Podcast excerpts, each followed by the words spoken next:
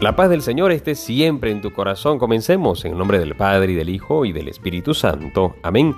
Del Evangelio según San Juan capítulo 14 versículos del 27 al 31. En aquel tiempo dijo Jesús a sus discípulos, La paz les dejo, mi paz les doy. No se las doy yo como la del mundo. Que no se turbe su corazón ni se acobarde.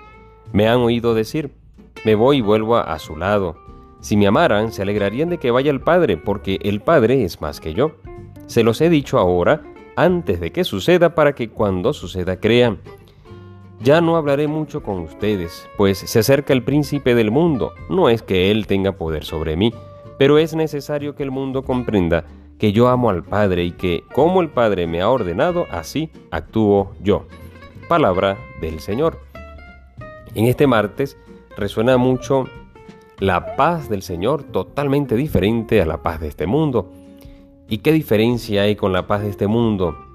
A mi parecer, unido, eh, dejándome iluminar por la primera lectura y también por la lectura patrística de la liturgia de las horas, es la presencia del Espíritu Santo en nuestras vidas que nos anima de manera personal y que nos ayuda a animar a los demás. Esa es una paz enorme, la paz de tener, de, de confiar, de sostenerme, de dejarme acompañar por el Señor y también de, de sentir esa fraternidad entre nosotros los cristianos y no cristianos también, entre nosotros los seres humanos. Animarnos, pero de una manera muy especial, a aquellos que tienen el Espíritu del Señor.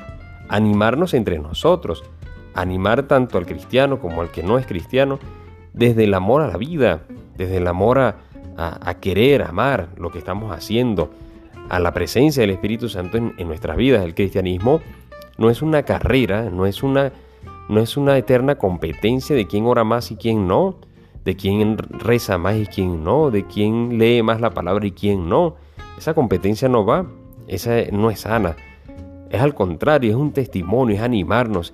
Si yo leo y, y oro y recibo los sacramentos, es precisamente para alimentarme y también para animar a los demás a, amar la vida, a amar las cosas, a hacer las cosas bien, orientar e iluminarnos con mi luz, sino con la luz del Señor, hacer todo lo posible y disfrutar, repito, amar esta, que es una sola vida, una vida terrena, una vida eterna, una sola vida.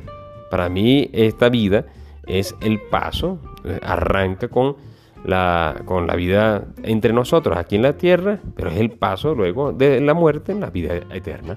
Entonces es toda una vida ¿por qué no disfrutarla? Pero disfrutarla desde la presencia del Espíritu Santo y recibiendo esa paz que solo viene del Señor. Que esta palabra que acabamos de escuchar de San Juan nos siga iluminando, nos siga fortaleciendo, pero nos dé mucha fuerza, mucha alegría para animarnos entre nosotros y que en este caminar vamos siempre juntos, que podamos hacer presente siempre la vida de Cristo y que podamos vivirla a plenitud, esa presencia entre nosotros que es el Espíritu Santo, esa presencia de Dios entre nosotros, que es la presencia del Espíritu Santo. Que tengas un feliz martes, Dios te bendiga y te guarde, en el nombre del Padre y del Hijo y del Espíritu Santo. Amén. Recuerda, órate en fe y escucha que el Señor ya te está hablando.